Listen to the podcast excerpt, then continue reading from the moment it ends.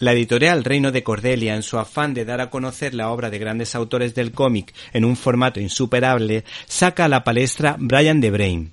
Esta es una obra cumbre del viñetista español Miguel Ángel Martín, que es uno de los pocos autores españoles en ganar el Oscar del mundo del tebeo conocido como el Yellow Kid por su obra Roma, premio ganado por muy pocos españoles, aunque ahora me viene a la mente el nombre del maestro Antonio Hernández Palacios, autor del Cid y Manos Kelly. Por esa razón hoy les hablamos de Brian de Brain, una obra de trazo sencillo que demuestra la enorme personalidad de Miguel Ángel Martín, ya que logra trasladarte a un mundo sórdido y futurista, y que sufras con las desgracias de su protagonista, un niño superinteligente al que todos los intentos por salvar a los demás le salen mal como por ejemplo cuando su perro muere atropellado y él usa sus poderes para convertirlo en zombie hasta que se pudra.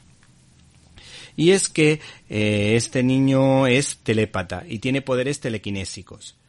Esta obra nos ofrece viñetas en... ¿Te está gustando este episodio? Hazte fan desde el botón apoyar del podcast de Nivos.